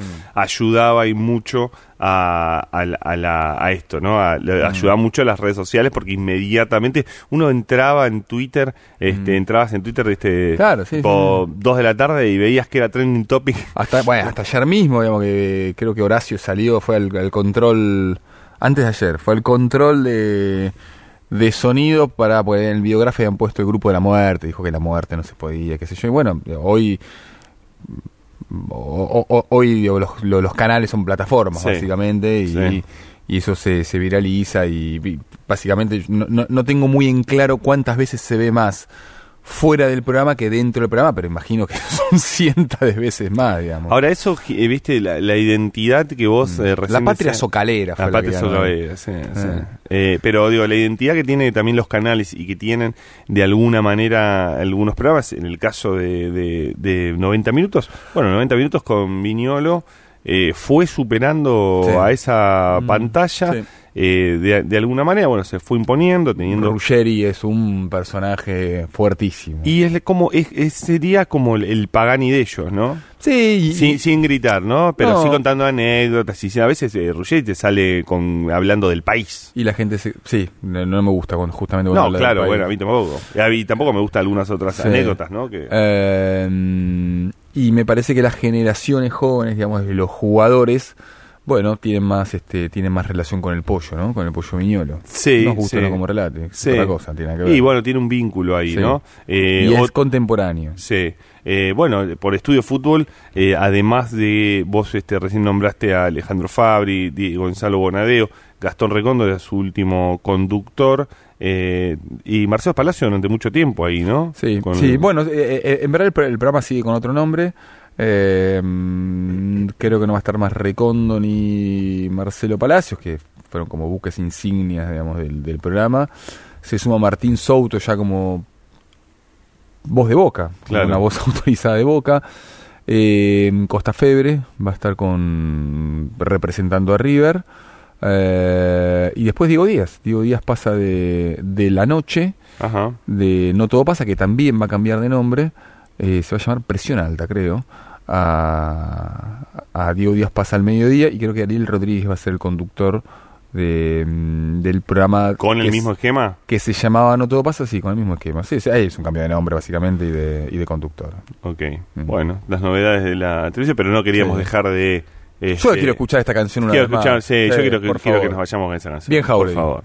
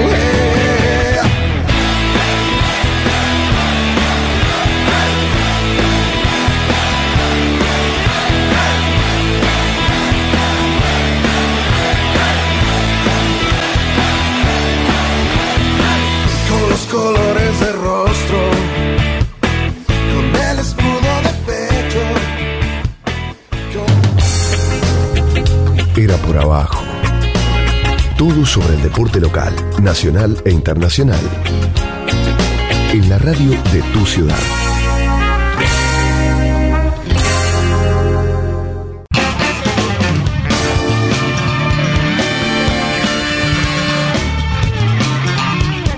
Es cierto que falta Navidad, pero ya falta poco para que brindemos, falta poco para que termine el año. No termina la década, la década termina el año que viene con 2020, pero se acerca enero. Eh, y en enero, claro, que van a comenzar? Los viejos queridos y ya perdidos y ya definitivamente devaluados torneos de verano. Si tenemos que mm, dividir eh, o reconstruir la historia de los torneos de verano, que insisto, ya no importan tanto, pero que en su momento sí eran muy importantes, hasta no hace tanto tiempo, podemos decir que eh, el Santos de Pelé, con Pelé incluido, jugó en Mar del Plata en enero contra Racing, contra Boca y contra River. Claro, estamos hablando de la década del 60 e incluso no estamos hablando del estadio mundialista, estamos hablando del viejo estadio San Martín, hay un supermercado ahí ahora. En el comienzo, ya hace mucho, hace más de 50 años de estos torneos de verano, bueno, el, Santos de Pelé eh, se acercó para jugar contra Racing, contra Boca y contra River. Em, en el año 78, Boca juega su primer partido en estadios mundialistas contra el Cosmos de Nueva York. Otra vez contra Pelé, no, en este caso no estaba Pelé, pero esto fue muy pocos meses después del Mundial eh, 78, fue incluso antes del, de, eh, eh, no estamos hablando de enero del 78, sino octubre, noviembre del 78, antes del verano del 79, pero bueno, Boca juega el primero después de sus mm, ya 50, 60 partidos que juega en Estadio Mundialista, lo jugó contra el Cosmos de Nueva York, es difícil incluirlo como un torneo de verano, pero bueno, sí, más o menos estaba dentro, dentro de esas fechas. En un momento eh, era habitual que vinieran equipos internacionales de primer nivel, hablamos del Santos de Pelé en los 60, del Cosmos de Nueva York en el 78. Bueno, en el 87 hubo un torneo en el que jugaron el Colonia de Alemania con Harald Schumacher, que era el arquero que el año anterior había jugado el Mundial 86 y que había jugado la final contra Argentina, es ese arquero que se pasa de largo en un centro Burruchaga para que el Tata Brown convierta el primer gol. El Nantes de Francia también estuvo jugando en Mar del Plata. Eh, ahí jugaron Olarticochea y, mm, y Burruchaga en el Nantes de Francia. Y el Spartak de Moscú atajaba a Rinat Dazaev, que también había sido el arquero de la Unión Soviética el año anterior. O sea, insisto con esto, eran muy grosos los torneos de verano, hasta el punto que en el 87 jugaron Colonia de Alemania, Nantes de Francia y Spartak de Moscú. Por supuesto, siempre hubo escándalos. Eh, el eh, más destacado, acaso el más recordable, fue que Independiente se fue de la cancha en el 93, en eh, enojo con Castrilli, en un Independiente Boca. Para Castrilli no dirigió mal, pero Independiente se sintió estafado, era el Independiente de Pedro Marcheta. Los jugadores, había un tiro libre a favor de Boca dentro del área, un indirecto, los jugadores se pusieron hicieron una especie, mejor, era un penal y los jugadores se pusieron eh, como un, formaron una barrera dentro del arco, bueno, ah, después de eso se fueron de la cancha, esto es en el 93. En el 94, en un torneo que tendría que haber jugado Maradona para, para Newell's, eh, una insólita definición por corners olímpicos, eh, se determinó que eh, en caso de empate eh, en goles no iba a haber definición por penales, sino corners olímpicos, así de bizarro como lo están escuchando. Encima era un triangular entre Alvarado, Newells y Yokohama Marino, que estaba el Mencho Medina Bello. Bueno, estuvieron pateando corners olímpicos, no la metían. La gente se fue, la poca gente que, que estaba se fue, entonces terminaron definiéndolo finalmente por penales. El último título de Maradona en la selección fue justamente en Mar del Plata, no en un torneo de verano, pero sí eh, eh, dentro de esta parafernalia de lo, que era el fútbol eh, en enero y en febrero en Mar del Plata, e incluso, digamos, la Copa Artemio Franchi, el, el Argentina-Dinamarca se jugó en febrero en Mar del Plata. hubo violencia, Claro, hubo violencia en un clásico New Central, en Necochea, eh, un River Boca, ¿se acuerdan? El 4 a 0 que gana Boca, también ahí, bueno, después las dos hinchadas dirían se corrieron el playón, y en definitiva eran superclásicos tan intensos que en caso de una derrota se despedían entrenadores. Le pasó a Ramón Díaz después de un partido que River perdió contra Boca, y le pasó también a Bianchi como manager eh, en Mendoza después de un triunfo de River contra Boca, e incluso al Coco Basile. Bueno, todo eso es un homenaje a los viejos viejos, queridos y ya perdidos, ya devaluados torneos de verano que nos esperan. Era por abajo. Historias y leyendas del deporte en la 1110.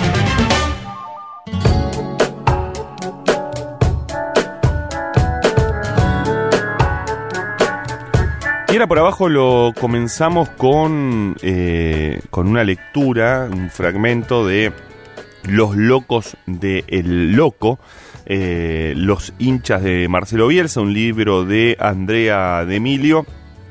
Los hinchas, o la hinchada de Marcelo Bielsa en realidad. Eh, bueno, eh, Andrea es periodista y es este alguien a la que le gusta contar historias de fútbol y con fútbol. es egresada de la Universidad de La Plata y de, de Deportea.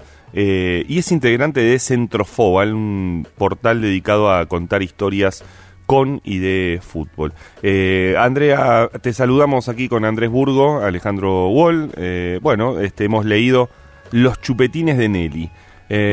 contanos, porque de Bielsa se ha contado tantas cosas, ¿no? Se, se han hecho documentales, libros y demás. ¿Cuál era la vuelta, lo que vos querías encontrar para hacer este libro? Bueno, buenas noches, gracias por la comunicación. Eh, bueno, eh, retomando un poco quizás lo que dice siempre Leila Guerriero, que por ahí hay temas que pensamos que están trillados, pero mm. siempre hay un punto de vista diferente o algo que queremos contar y que, pensamos que podemos decir. A mí me parecía que, que, digamos, no leí todos los libros que hay de Bielsa, son 17 contando el mío. ¿Leíste todos? No, todos no, leí algunos, algunos que pude conseguir del exterior, eh, otros que no. Hay 17. Pero, que yo llevo eh, contados, sí, 17. Eh, incluso hablando con colegas me decían, bueno, es, es, muchísimo, ni, ni Bilardo ni Menotti han generado tanta literatura eh, futbolera. A mí me parecía que por ahí había dos caminos por los que siempre iban los libros sobre Bielsa, que uno eran las eh, biografías que mm. narraban sus, sus equipos, lo que él había trabajado, y por el otro lado iba el, el, tema táctico de cómo juegan sus equipos, qué es lo que él propone. Eh, entonces a mí me pareció que si él es una persona particular y que consideramos que también se habla mucho para criticarlo o para admirarlo, me pareció que el foco había que hacerlo en la gente. Ahora, ¿Vos sos una loca también del loco? Eh, quizás en una versión más descafeinada sí, no como todos los que todos y todas las que hablan en el libro. Pero para no, eh, no, es que justamente los locos del loco no se reconocen como tal. Y bueno, ahí, ahí hay una cuestión, también ponen en duda el bielcismo, que no existe el bielcismo, pero... Porque Fernández Murcia y Alejandro Wall son locos del loco y no lo reconocen. No, locos del loco Eh. no. Yo no. Perdón, Andrea, porque me, me Sí. tiran internas acá que no me corresponden. Ni a vos. No, Perdón, eh, perdón. Creo que existen admiradores y admiradoras y que después está la otra categoría que puede entrar en, en la locura. Yo por ahí me levanto un sábado a la mañana a ver un partido en Leeds, pero no sé si me tatuaría Bielsa en la espalda, por Claro, ejemplo. exacto. Pero cual. sí seguís la campaña del Leeds. Sí, sí, me levanto, lo veo por streaming, si estoy trabajando me pongo las alarmas para que me lleguen las No, y, notificaciones. claro, y puede haber una admiración también por la, la, la tarea, incluso por, por, por las cosas, digamos, por, por sus mensajes, por su discurso, digamos, hay un montón de, de- de aristas. Bielsa creo que se ha convertido también en una especie de, de, digo, no sé, de referente cultural para el, para el fútbol, ¿no? Porque me parece que es lo que mm, hablábamos cuando yo hice un, pe- un taller de, pe- de- hago periodismo y narración en el, en el espacio del movimiento y lo que hablábamos es que Bielsa trasciende lo que es su profesión, su carrera. Bielsa le interesa a la gente que por ahí no le gusta el fútbol. Eh, volviendo al tema de Leila Guerrero, ella ha escrito columnas en el en el país y ella se- dice que no entiende de fútbol, que no sabe nada de fútbol, Claro. pero que sí le interesa a un personaje como Marcelo Bielsa. Ahora eh, estamos hablando con Andrea de Emilio, autora de los libros Los Locos del Loco, la hincha de Marcelo Bielsa. Leímos en la apertura del programa una, una historia de un extracto de tu libro sobre la señora que le dio los chupetines a Bielsa. ¿Qué otro tipo de historias eh, los lectores pueden encontrar en este libro? Tenemos la, la historia de Malik, que es musulmán, un francés, eh, al que, bueno, un día estaba, estaba eh, un día normal de su vida y Bielsa lo llamó por teléfono. eh, ¿Para? para preguntarle si quería que vuelva al Olympique de Marsella, para agradecerle, que lo, que lo siga, que, que, que sea admirador de él. Eh, después está, no sé, el caso, por ejemplo, también lo que hay en el libro son historias que por ahí se dieron a conocer en algún momento, pero que no fueron profundizadas. No sé, el caso del chico inglés que se tatuó el, el Spygate. Eh, esa es una historia interesante porque no sabemos qué puede significar en la vida de una persona un tatuaje. Eh, en el caso de Dani, puntualmente eh, tiene que ver con un tema de depresión. Él dice que, que Bielsa lo, lo ayuda a superar la depresión. Y bueno, es una historia bastante interesante. Eh, bueno, después tenemos gente que se escapó del hospital internado por, porque, no sé, por ejemplo, el día que se, que se rebautizó el Coloso del Parque. Eh, un montón de historias. Y vos sos de Quilmes. eh, ¿Por qué te hiciste fanática de, de Bielsa? En realidad hay un, bueno, nací en Quilmes, pero toda mi vida transcurrió en Berazategui. Me, me considero Bueno, pero so- so- digo, zona sur, lejos de Zona le- sur. lejos del coloso. Sí, eh, bueno, por esto que, que pasa con Bielsa, que es, que es un fenómeno que no necesita ser del, del equipo que él dirija, eh, también porque yo considero que el paso de Bielsa por la selección no fue un fracaso, sí fue un fracaso quizás el, el resultado deportivo del Mundial, pero yo no considero como hincha de la selección un fracaso eh, del periodo de él. Eh, y básicamente por eso, siempre fue una persona que, que me llamó la atención, me, me gusta lo que dice de los medios de comunicación, de, de la cultura, de la sociedad. En el libro también habla un sociólogo chileno, sociólogo deportivo, que explica también por qué a Bielsa le gustaron cualidades o cosas de la sociedad chilena, por qué se sintió tan, tan a gusto. Eh, André, ¿y, y crees, digamos, ya con tu libro hay 17 de Bielsa, ¿crees que sigue habiendo espacio para más? ¿Que, se- eh, ¿Crees que, segui- que siguen habiendo historias de, de Bielsa que aún no se contaron? Sí, eh, hay que, ya te digo, buscarle la mirada diferente. Me parece muy interesante lo que está pasando en Inglaterra con el Leeds, porque también eh, el fenómeno que se genera es que, bueno, argentinos y argentinas que siguen a Bielsa eh, gritan goles de un equipo inglés cuando sabemos que, no sé, en el contexto de un recital, el que nos salta es un inglés es, es modo de insulto. Eh, no sé, los hinchas de gimnasia también a veces lo utilizan eh, de modo despectivo, ser inglés. Y me parece que hay algo interesante lo que pasó en toda la ciudad, que también, no sé, utilizan el carajo como un grito de guerra propio, ¿no? es, es como interesante ver, ver eso. Eh, sé que hay gente que se ocupó de explicarle a los ingleses que, que es carajo, que a veces puede ser bueno, vamos carajo, o a veces puede ser el carajo mierda, eh, mierda de Mirta, ¿no? Eh, enojado.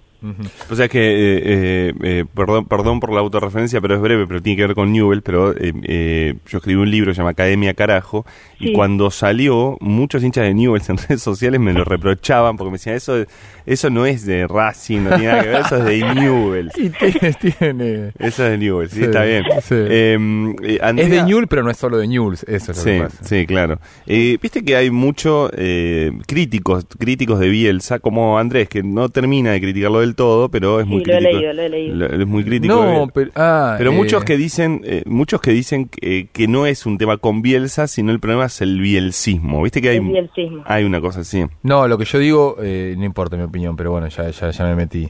Me gusta más el, este, me encanta el, me gusta mucho más el personaje que la obra. Con lo cual, ojo, no necesariamente es una crítica a Bielsa, sino tal vez todo lo, lo contrario, digamos.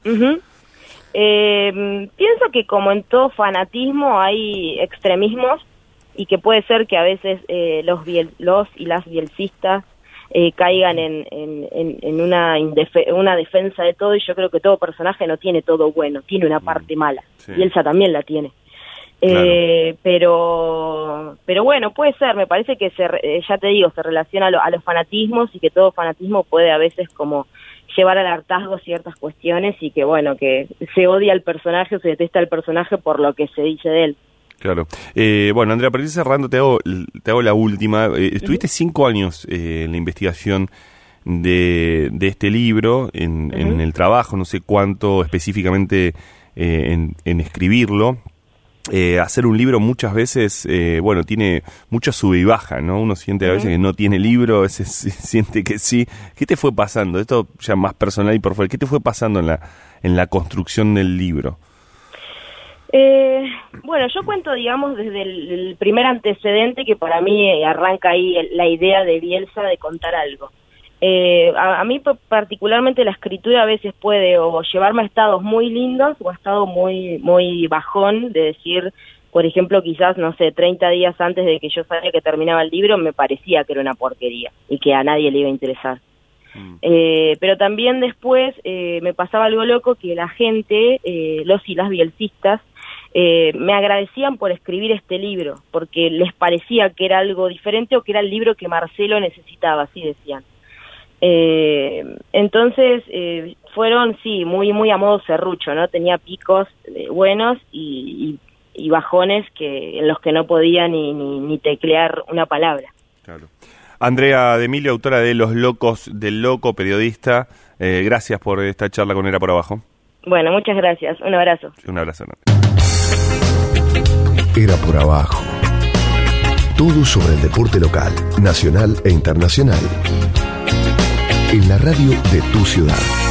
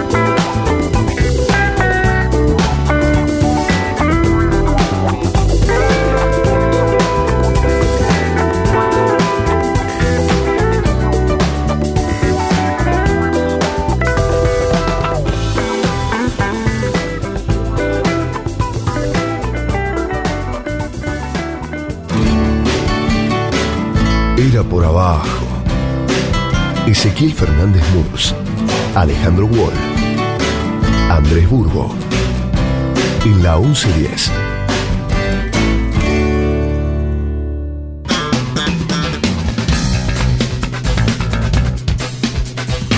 Voy a leer, eh, Ale, un texto un poco largo, pero teneme paciencia. Es el texto deportivo más leído del año en la web de cualquier idioma, así como lo de este año, claramente. Un sitio que yo desconocía hizo el ranking de. se llama The Most Engaging Stories of 2019. Las eh, historias más. Este, bueno, con más, con más gancho de 2019. Se leyeron 294 mil millones de historias escritas en la web. Se eligieron las 100. Hay tres de Infobae, hay cuatro en, en español nada más. Eh, el resto son en idioma inglés, hay algunas en japonés, eso es cierto. Y dentro de las 10 de las historias más leídas del mundo durante 2019, hay una sola de deportes. Es de ESPN, de un periodista llamado Kevin Arnovitz, cómo el ejecutivo de la NBA, Jeff David, le robó 13 millones de dólares a Sacramento Kings.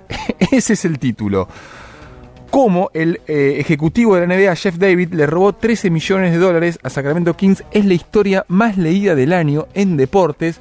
Encima fue escrita hace poco, fue publicada el 20 de noviembre de 2019. Y el texto, ténganme un poco de paciencia, pero es realmente interesante, empieza así. La furgoneta de Sacramento se abre paso a través del espeso aire de agosto de Miami, contiene los objetos de la vida de Jeff David, todos destinados a la nueva casa de los David en el próspero vecindario de Pinecrest. Es julio de 2018 y gran parte de la familia de David está disponible para ayudar con la mudanza. La suegra de Jeff, estamos hablando de uno de los capos de la NBA, y su pareja habían llegado la noche anterior para ayudar con los niños, mientras Jeff y su esposa Kate conducían a su familia desde su casa de alquiler en Coconut Grove. Jeff, el ex director de ingresos de los Sacramento Kings, se tomó el día libre para mudarse después de obtener un nuevo cargo como director de ingresos del Miami Heat. Nos siguen. Jeff Davids había pasado de Sacramento Kings a Miami Heat.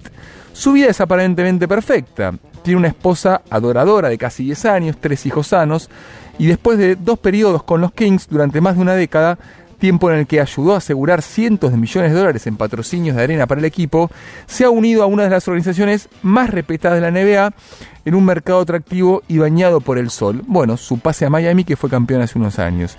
Este lunes, atravesando la nueva puerta principal de los Davids, hay una vertiginosa eh, procesión de empleados de la compañía de cable, trabajadores de servicios públicos y mudanzas.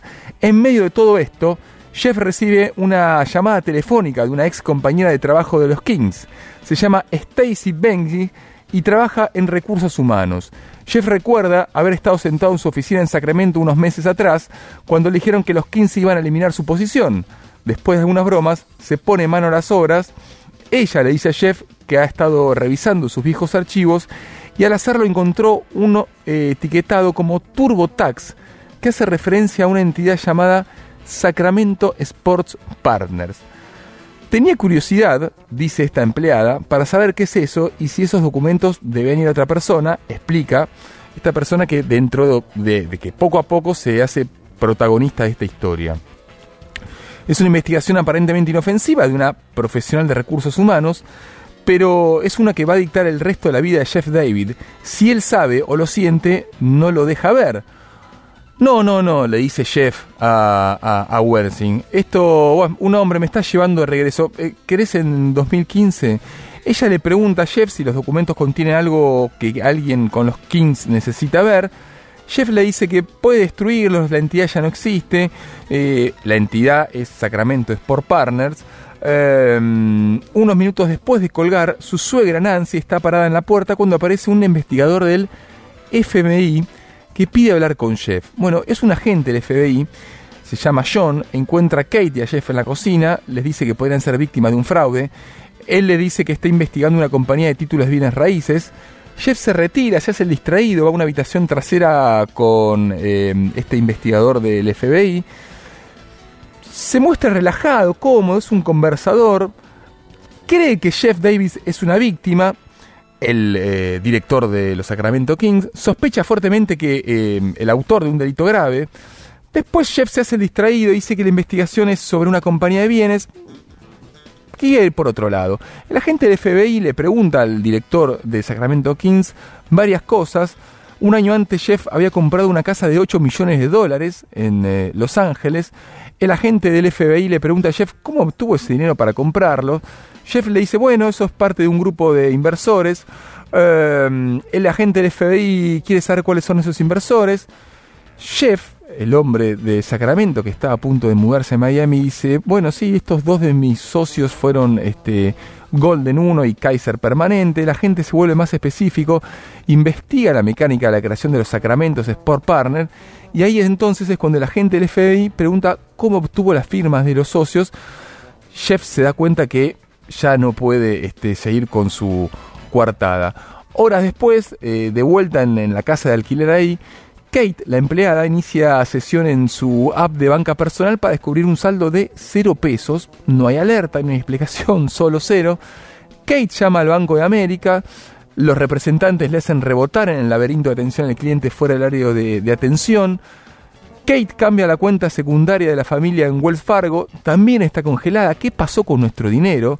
Le dice la esposa del director de, Sacramento Kings a, a, a, Jeff, a Jeff Davis, a su marido, que siempre fue un tipo optimista, pero empieza a, a darse cuenta que, bueno, que el dinero que había robado ya, ya lo, habían cercionado. La historia Jeff Davis estaba eh, a punto de contarle a su esposa de un fraude de un año, de decenas de millones de dólares robados. Era demasiado absurdo para creerla. David elaboró un sofisticado trama en que falsificó, esta es la historia verdadera, falsificó la firma de los directivos de los Kings para cobrarle por adelantado a dos patrocinadores del equipo a los que le pidió que depositaran millones de dólares en una cuenta de un fondo creado por él. ¿Qué hizo entonces el director de los Sacramento Kings que estaba pasando a Miami hace un par de meses? Eso, falsificó la firma de los directivos de su propio club, su propia franquicia, los Kings, le cobró por adelantado a los patrocinadores del equipo y con ese dinero se compró varias propiedades millonarias en California, mientras los Kings, Sacramento Kings, ignoraban el fraude. Después consiguió un nuevo trabajo en el hit, todo estaba eh, funcionando lo más bien, hasta que claro, casi de casualidad, en un día de mudanza, una empleada de Sacramento se mudó, eh, le, eh, le descubrió este fraude. Esta es la historia deportiva más leída del año. Dentro de la 100, Ale, hay otra más que también habla de cómo se habrían comprado seis partidos de la NBA.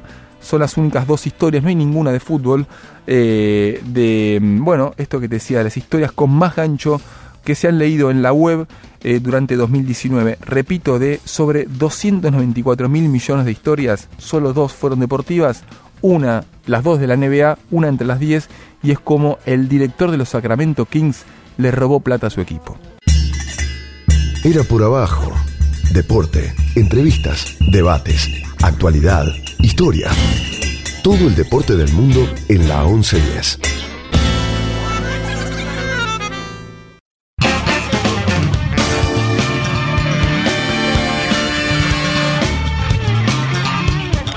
Semana de sorteos, el fixture de eliminatorias. ¿Festejaste? Y la verdad que a Racing le tocó un buen. Eh, bueno, el fixture de eliminatorias, Copa Sudamericana y, y mm. Copa Libertadores. La verdad es que a Racing le toca un grupo, o sea, de los de los cabezas de serie que, de los, que pudo haber entrado de los grupos, el de Nacional de Montevideo, por distintas cuestiones, eh, era el más favorable. Sí. Primero por cercanía, eso es obvio. Eh, sí. Y... sí, los equipos uruguayos. Mira, Peñarol desde 2004 para acá solo una vez pasó primera ronda.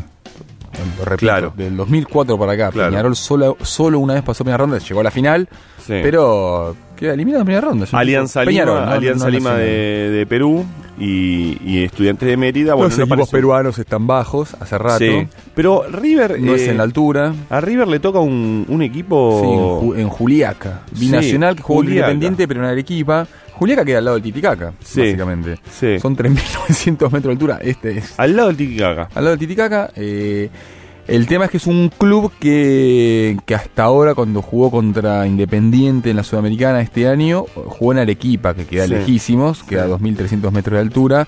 Eh, la intendencia de Juliaca está decidida a poner las luces, Para incluso esta semana, para que pueda jugar de local en su ciudad, que es lo que le corresponde, claramente. Y para River sería engorroso, porque además tiene otro partido en altura que es contra Deportivo Quito en los 2.600 metros del estadio Atahualpa. Sí, a River no le tocó un grupo fácil. No, claro. pero bueno, River el primer Eh, River, claro. y el primer título que consiguió en su momento fue este en una casi, casi este complicadísimo en la, en la etapa de la fase de grupos, ¿no? Sí, no, Pero bueno, hablemos- no era en la altura ahí, Claro. no era en la altura, porque era Juan Aurich de Perú, pero Claro. en la costa.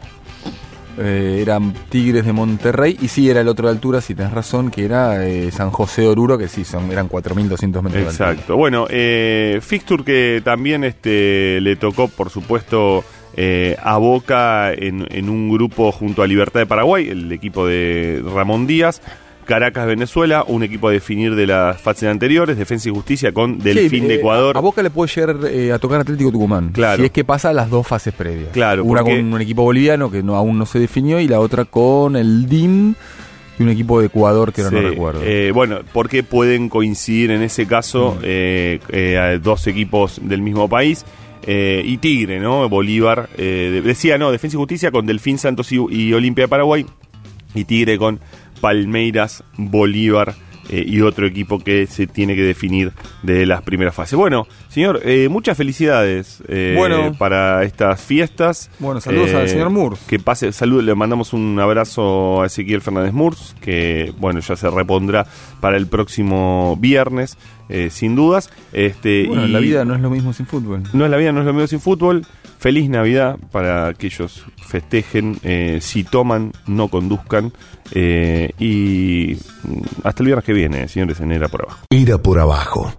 El espacio deportivo de la 1110.